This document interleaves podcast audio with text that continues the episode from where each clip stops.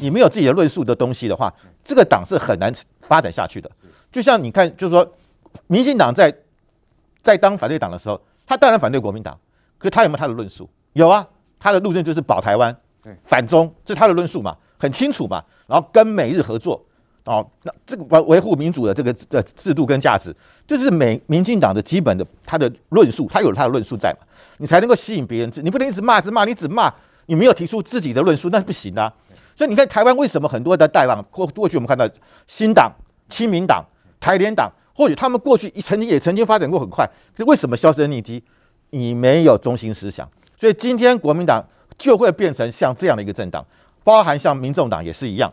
就是只是为反对而反对，那我觉得这样的一个政党未来发展下去是极不健康的，也是没有未来的。好，再来关心中国军力不断扩增，国防部昨天将中共的军力报告书还有预算书呢送到立法院，其中就提到了二零二五年零零三航舰将要拨交服役哦。这个零零三航舰呢，就是中共的第三艘航空母舰，目前了解到它的第一道电磁弹射器开始安装了。那看起来呢，它的这个建造速度非常的快，要请教晃哥了。它对于台湾的威胁有多大嘞？我先谈一下这个国防部的中国军力报告书哈。我今天看了三家主要的纸媒哈，很有趣。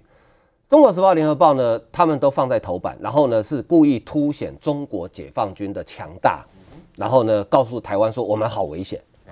那自由时报是放在比较后的版面。那自由时报的说法呢，就写法就比较持平，说，哎，的确中国军力有有增强了，但是呢，我们也有相对应的方式。哦，基本上我觉得这样的报道相对是它就比较平衡嘛。持平。你对你不要去凸显敌人的强的地方，就长他人志气，灭自己威风。当然，我们也不是说啊，像鸵鸟一样把头埋在沙里面就当做没看到。的确，我们也都承认中国这几年的军力的确大幅的增长，可是。增强的程度有没有如中国的官方媒体所宣称的那么强呢？我们就谈零零三好了。零零三是中国继山东号之呃，这个它算是它第一艘呃，算第二艘自己制作的航空母舰。可是第一个，它要用，因为它的零零一跟零零二，就辽宁号和山东号都是用这种滑跳式的跳板嘛。好，滑跳的这个呃这个跑道呢，有个缺点，就它第一个它。同一时间内可以起飞的飞机架次是少的。好，我们看过美军在演习的时候，它的所谓的呃弹射，它美军早期的航母用的是蒸汽弹射，它的速度已经够快。它现在新的都用电磁弹射，速度更快。对中国也讲说，我我也有电磁弹射，好，我们就假装它有。可是我想请问大家，电磁弹射系统撇开它的高科技的成分不谈，它的主要动力来源是什么？是电嘛？零零三还是传统的柴油动力航母哦，还是柴油，它不是核子动力航母哦。哦，搞了半天它还是没办法摆脱柴油。那你柴油动力航母，你有办法生制造这么多电吗？给电池弹射系统使用吗？这这是这我要打一个大的问号，搞不好中国有来自火星的黑科技也不一定的哦。就是说，你光从这一点你就看得出来说，它中国有时候它这个这个宣传哦，有时候。呃，可能有一些外行人，或者是说有一些别有用心的人，看的说哇，好厉害！你看电磁弹射系统来了。那其实现在全世界的航母里面，真正有能力用电磁弹射系统的，也只有美国。而且美国也不是所有航母都用电磁弹系弹射系统，它这个最新的呃这个福特级的才才是用电磁弹射系统，其他都还是用传统比较蒸汽的弹射系统。哎，它的确它有很多问题需要克服的嘛，再加上。你的舰载机的数量，最近我们看到了卡尔文森号停在日本的横须贺横须贺的军港，甲板上摆了大概七十架左右的飞机，那个是很故意的，因为我听当过海军的朋友讲，通常军舰在进港跟出港的时候是最脆弱的时候，所以这个时候航航母哦，你不会把你所有的飞机都摆在甲板上，那万一遭受攻击，对，所有飞机全毁了哈，对。可是美军为什么要这样做？他就告诉你嘛，我的卡呃卡尔文森号不是美国最先进的航母哦，因为卡尔文森号它其实它比福特呃比雷根号比比原本驻扎在呃横须贺的是第七舰队应该是雷根号，那雷根号因为现在到中东去支援阿富汗的撤军，所以是由卡尔文森号来递补。卡尔文森号其实是比雷根号稍微更旧一点的航母，它不是最先进的。他都可以摆七十架舰载机，就直接摆在甲板上给你看。你觉得美国人的目的是什么？他是给中国看嘛。我随便一艘航母，我来到这边，我就是七十架，我上面有 F 三十五，我有反潜机，我有直升机，我有可以垂直起降的鱼鹰的呃运输机。那我就是摆在这边给你看。那你好，你中国没有错，相对中共的寥寥可数啊。对啊，你你你什么时候看过辽宁号跟山东号它的舰载机摆满在甲板上？哦，没有嘛，对不对？对。就它第一个，它能携带的舰载机的数量本来就是美军航母的大概可能一半，有时候甚至可能一半不到。那我不晓得这个零零三它到时候可以载多少架，但是应该也还是比不过美军最先进的福特福特号，或者甚至是雷根号嘛。所以中国的确，它在武器上是有长足的进步。问题是你的进步至少就它的海军，其他我先不讲，至少我认为中国的海军。在未来的二十年之内，还追不上美军了，应该是还追不上了。而且他别忘了，中国海军有个最大的缺点，就中国的海军没有实战经验。中国唯一打过仗的，全部都是陆军，连他们的空军都没什么实战经验。百年来都是陆都是陆军在打嘛，对不对？所以他的海军根本没有打过仗。上一次海军打仗是北洋舰队被日本打败那一次，那那是一百多年前的事情了嘛，所以。你说中国的海军想要变成一个海权的强国，想要突破第一岛链，想要在太平洋跟美国争雄，有这个企图，有这个想法是很好，但是问题是实力原则，你在实力上还是落后美国一大截。那我们国防部的评估呢？说不再只做海上威胁，空降、机降也是要纳入考量。没错，因为因为其实前几天有个新闻，就日本的新闻有个报道说，他们发现有一艘中国的军舰常驻在台湾的。呃，东岸跟与那国岛中间，对，其实离台湾的东岸其实大概呃大概五六十公里而已，其实非常近。所以的确，过去我们对于共军的威胁，对于解放军的威胁，大概都是从西部来。就比如说，他先用飞弹第一波饱和式的飞弹攻击，摧毁你的重要的通讯跟指挥系统，然后接着可能这个大量的船只渡海。可是现在我们必须要考虑，因为中国有三艘航母之后，基本上形成一定程度的战力，这个是事实。它可以绕到台湾的东岸，它也许可以从东岸利用，不管是它的飞弹，或是它的飞机，甚至用它的运输呃运输的船舰，哈，从东岸，当然东岸要登陆是比较困难，因为地形的关系啊。但是它有没有可能用直升机在特种部队从东岸过来空降？这个的确你不能排除它可能。而且别忘了，中国的航母要出海，它两个基地，一个在海南岛的三亚。一个是在呃北边的这个山东大连的附近哈，北边要经过宫古海峡，南边要经过巴士海峡。宫古海峡有日本在防守。巴士海峡有台湾跟美军在防守，你觉得他的航母有那么轻易的可以绕到台湾的东岸来吗？对，面对中共他们的战力是不断的扩增，其实他们的军事费用也是呃对台湾来讲恐怕是一个天文数字。哈，那因为最近这个谈到我们的国防预算嘛，哈，那中国它二零二零的国防预算是高达了新台币五点五兆啊。那台湾方面呢，呃，因为今今年度的这个是大概是三千。呃，七百二十六亿嘛，哈，增加了大约是一百零八亿，成长大约是三趴而已。但是国民党立委怎么看呢？国民党立委温玉霞就说：“哎呀，看到年年膨胀的数字啊，不知民众是否呃增加了安全感，还是对台海和平反而感到不安呢？”来，三个国民党的立委的一次用意说：“我们的军费太多了，是不是？”这好是想要投降的人，才会讲出这种话啦。啊，其实哦，你来看国民党，咱今日一开始的主题，甲正是伊。言行拢做一致，就是全世界敢若有中国党会维护中国，共军老台竟然台湾政府的问题，中国疫苗干扰，吼用政治的方式干扰咱的干扰咱的疫苗进口，啊，讲是即个台湾政府的问题。因即摆因家己中国国民党内底人主义用特权的牛风车，诶啊，伊互人做特权，诶是你政府开了管理不当，吼啊，这是台湾政府的问题。所以你就会感觉足奇怪，以立场来讲。吼，增加国防的预算，啊，事实上，第一数字嘛，毋是真济。第呃，第一数字毋是呢，第二是含其他国家联合来布置咱需要的物件。这样的物件是甲武器摕伫咱的手内，吼，毋是摕钱去外口，啊，叫人甲咱保护费，也是啥货，是摕伫咱的手内嘛。所以我无法度理解讲，诶、欸，啊，他会发生即个代志。但是我着想着，两千十二年的时阵，嘛是基金党成立的迄，诶，算迄个团体。开始研究台湾国安的问题的时阵，迄个时阵吼，两千十二年马英九当选的时阵，欧洲啊，伊个报纸伊就写讲，哈，台湾人民选择走向中国的道路啦。从台湾要甲中国甲做伙的意思就对啊，因为咱选一个相对较爱中国的，什么九二共识一个中国的政府。但是呢，你看到伊伫国防预算内底，伊伊嘛是要买啊，啊伊阁开足济啊。但另外一方面，伊阁走去甲中国谈判，伊变言行不一致啊。等到倒伫着美国的情报机关讲，哼、啊这怪怪，这看起来是要甲咱买，啊阁走去我中国，伊这到底是要摕咱的，敢会是摕咱的资料去互知影，因会有这个烦恼。事实上，换政府了后。你啊看，包括公安局的报告，包括调查局查一寡资料，陆陆续续拢有一寡将官级的人去互掠讲，诶，这有甲阿强啊迄边食饭的嫌疑。所以你啊看，中国国民党是安那渐渐的失民心，是安那六七成的少年人反对，因为讲的甲做的无共嘛。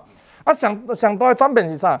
四九一九四九年来到台湾了后，伊开五六十档的时间去讲讲，我含中国无共款。吼，伊讲我是中华民国，迄边是中国大陆，阮含中国无共款，伊甲台湾人民洗六十档的脑哦。洗完了，伊即马讲，其实台湾甲中国共款，你无感觉这个人笑话吗？作乱，对啊，伊开了十档的时间，甲恁做堂堂正正的中国人，但是佫毋是中国大陆人，然后即马佫开始讲，我们都是中国人，我们要九二个九二共识，头家佫伫遐宪法九二。所以增加国防的预算是增加咱家己的保护，咱是连马数的一个功能。对，当然你会当讲内底有可能有一寡，诶、欸，你感觉无需要开，这是立法委员的工作。但你总体来讲要降低台湾增加国防预算这件代志，我我认为这是一种导航的心理。啊，台湾人不应该。的确，因为我们看到不光是呃美国、日本都在加强这个区域的安全哈，所以最近呢是不断的演习。那所以呢，相对哦、呃，台湾要保护自己，当然国防预算也会相对的增加。来，范老师，那国民党既然说，呃，我们的这个军费增加，看不具体的理由啊，他看不到整个的趋势，这个危险，中国的威胁都在增加吗？我们增加的国防预算呢，事实上相当的有限了哈。那这个大概是多了，比去年多了一百零八亿，大概只有百分之三而已。那我们为什么要增加国防预算？当然是因为我们的敌人他不断的在增加他的这个武装嘛。对。那我们最大的敌人是谁？当然是中国嘛。全世界没有别的国家在侵犯台湾嘛？当敌人的武器在增加，我们当然是要适度的增加我们的装备，我们的预算，这一定的嘛。除非你就是已经投降了嘛。那另外就是要展现我们的决心。美国一再强调，你台湾一定要展现你要自我保卫的决心。你增加国防预算，表示你愿意增加在国防上的投资嘛。所以我们我们说人助自助才会有天助。那你看为什么美国这个这次对于阿富汗？当这个这个这个贾宁总统非常的失望，你看那个美国的国家安全顾问这个苏利文公开讲嘛，就是说他他说你根本没有要作战的决心，你没有作战的意志，我美国不可能给你这些，所以我到最后我再给你再多的武器，再多的资源也是枉然呢、中国就在麻痹你哦，如果你今天好 OK 哦九二共识 OK，那我你就不要增加武器，等有一天我的中国武力比你高的时候，他随时可以把你吃掉啊。对，所以到时候你连反抗的能力都没有啊。对。我觉得这叫温水煮青蛙嘛，就看着你，如果你真的相信他这样子有用，你带乎你的国防建设，那我请问一下，到时候中国真的对台动武的时候，美国一定做壁上观，因为你自己都没有作战的意志力啊。我一直要求你，美国想帮也帮不了了，帮不了吧？而且你可以看到，其实马英九到第二任期，中国的态度已经在改变了。一开始他跟你讲啊九二共识，后来呢，他说两岸同属一中，一一中是。同属一个中国啊，那这个中国，你台湾说中华民国，我也不反对啦。反正你我们就是一中嘛，什么文化的中国、历史的中国啊、地理的中国。可是到了第二任的时候，马英九第二任，当时的国民党主席吴伯雄去见习近平的时候，习近平已经跟他讲了，两岸不是同属一中这个概念，因为一中这个中国，我刚刚讲过，它可以模糊解释，两岸是一国，一个国家，一个国家，国家什么东西？在政治学上，它是很严谨，它有人民、土地、政府主权。我们是一个国家，就是一个政治体喽，不是你什么文化的历史那个抽象的中国喽。它的标准会不断的限缩，把标准已经往步步进逼了嘛。到马英九第二任已经进进逼了嘛。所以你看后来就是说，其实中如果如果今天是韩国瑜当上总统，我保证中国一定更加的进逼，因为你都不反你都不反抗啊，然后你又你你你也不你也不做国防建设啊，所以我继续要讲，就是我们一定要有有我们要有核战两手策略。我们当然需要寻求和平，但是我们绝对不能够怯战，不能不做战争的准备，所以这是一定要的。所以我觉得我们要获得美国、日本的援助，我们就要展现我们自己的意志力。那刚刚讲到这个中国的这个零零三航航航航母，我必须要讲，这个航母它不是针对台湾，它是针对美国跟日本，因为所有的航母就是我一定是在我的飞机的飞行范围那以外啊，例如说我我的我的油料飞飞行范围以外，我要设置一个飞机一个基地的概念。就美国的航母都不在美国附近，它一定在其其他地方啊，五大洲四大洋，这是远这是远洋作战。台湾就在美国，中国在落地，从福建起飞到台湾很快就到了，它需不需要航母嘛？所以所以我觉得这个航母就是要对付是美国，但是我必须要讲，就是说，他今天如果要跟美国玩航母大战，这个很烧钱。中国现在经济都不好了，还要跟赵薇要收钱，还要跟马化腾、马云收钱来填什么？来填这个航母的坑洞。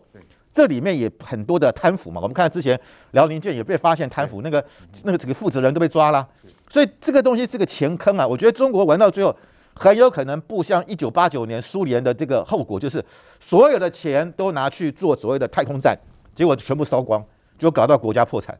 所以我觉得今天中国是很有可能步入俄苏联在一九八九年的负责。中国上周一纸习近平新时代中国特色社会主义课程指南宣布，习近平思想走入教科书，不仅限于单一课程，而是要融入所有科目教材，从小学到大学全面洗脑。习近平权威定于一尊，搭配去西方化同时进行。上海市教委八月初发布规定，小学中年级期末不能再有英文考试，被外界联想可能和阿里巴巴创始人马云多年前一段言论。有关系。这个像我这样的人，如果不是英文，我所有所说的教育都是学校告诉你什么是对的，爸爸妈妈跟你什么是对的。有了英文以后，我觉得他们讲的不一定是对的。命令下达后两天，学英文 App 多邻国突然遭到无预警下架，紧接着八月下旬进一步打压私立学校，不得再批准新学校设立。而早在七月，习近平前置的手早就伸向补教业。一个破门不是扫黑扫黄，而是破获地下补习班。学生们满脸错愕，看着老师被带走，美其名是减少学生作业和补习负担，实质上恐怕是扼杀多元学习管道。一连串政策看下来，犹如文革二点零。哇，现在的中国小学哈要学习近平思想，好，那同时呢，习近平最近还弄一个什么共同富裕？来，妹妹姐，习近平最近到底在搞些什么？要折腾中国？外国媒体比如说他会亲手掐死中国的经济吗？习近平确实是改革开放四十年了，一觉回到文革前，他确实是文革二点零，在走过去毛泽东的老路。我们必须要知道，习近平其实他，我相信他有权力的危机感。他的权力基础要建立在什么？建立在民族主义，所以战狼外交、大中华的伟大复兴。他要建立在民粹主义，所以民粹主义要怎么办？我就要打这些有钱的人，我要分田地，我要所谓大家的共同富裕，揩你们的钱，就割你们的韭菜，把钱放到国家的口袋里头。一方面。仇富的心理，可是呢，我不要让你有相对剥夺感，哈。那一方面，国家遂行它的控制，那这个控制的结果是怎么样？它是全方位的。我从经济上面来讲，就像索罗斯所讲的，中国经济的腾飞，很大一部分它最有活力是来自于哪里？来自于民营企业的创新嘛，对不对？可他现在搞国进民退，他让这些民营企业，特别是中国最蓬勃发展是什么？比如说网络。电玩这一些的新经济的创新，可是他要亲手扼杀这些，他是要有意义的要导引，就是说，过去你是十年磨一剑，你们现在以为不要做实体经济啊，你做这些网络这些东西，你就可以一年磨十剑，突然间大家都富了。我要把你导引到实体经济制造业去，所以大力，你看他打压马云、马化腾这些人。很大部分在创新经济，可是这一块是中国未来你经济能不能脱胎转型非常重要的一个核心骨干，可是被你打趴了。那国营企业是最没效率的，结果你要扼杀民营经济，扼杀这些有钱人，然后你让大家从平均分配，然后用民粹来巩固自己，可是你让最没有效率的国营企业壮大，国家可以控制，可是你的整个经济创新动力就垮掉了。这第一个，第二个。共产党相信的不只是物质的结构，还有上层的意识形态。所以，为什么整治娱乐圈？为什么整治文化圈？为什么整治补教业？我可以告诉各位，补教也太夸张了，进去抓老师哦！我跟你讲，不可思议！补教业被他们丑化成像黑社会一样，你可以想见吗？他讲的好听是说，你有钱人才可以去补习嘛，你就让你你的孩子的起步就不平等嘛，你这样贫穷就会世袭嘛，打成黑五类了。对，我把你打成黑五类，对，然后呢，你补教事业不能盈利，那对不起啊，上有政策，下有对策，我有钱人就请几个人，我请家教老师私底下教可以吧？你不是让的差距就更大了吗？可是他这样的结果是什么？我要控制你。我要控制你的影响力，然后呢，我要给你洗脑，所以呢，不要去看英文了，好像要闭关锁国了，你知道吗？然后呢，要习近平思想，我从小就把你洗脑，只要你认定了我是伟大的领袖，那对不起，我习近平要一直执政下去，你们就是我忠心耿耿的骨干嘛。他这不是也是很像当年毛泽东那个造神运动吗？个人崇拜，对，个人崇拜，他要搞个人崇拜。这个偶像，我请问你啊，不然习近平，你外面四面楚歌，全世界要天下为中。对不对？然后科技战上面，美国跟你打的这样，要对你科技封锁；经济上面，你也快要被孤立了。那你战狼外交又搞得大家非常讨厌你。那你里面又有瘟疫，又有洪水，又有灾情，贫富不均，一大堆问题。我不搞个人崇拜，我哪里来的权威呢？所以我要洗你的脑，你就不要去学英文了。英文会让你看到比世界的真面目，不行，你就只能崇拜我习近平思想。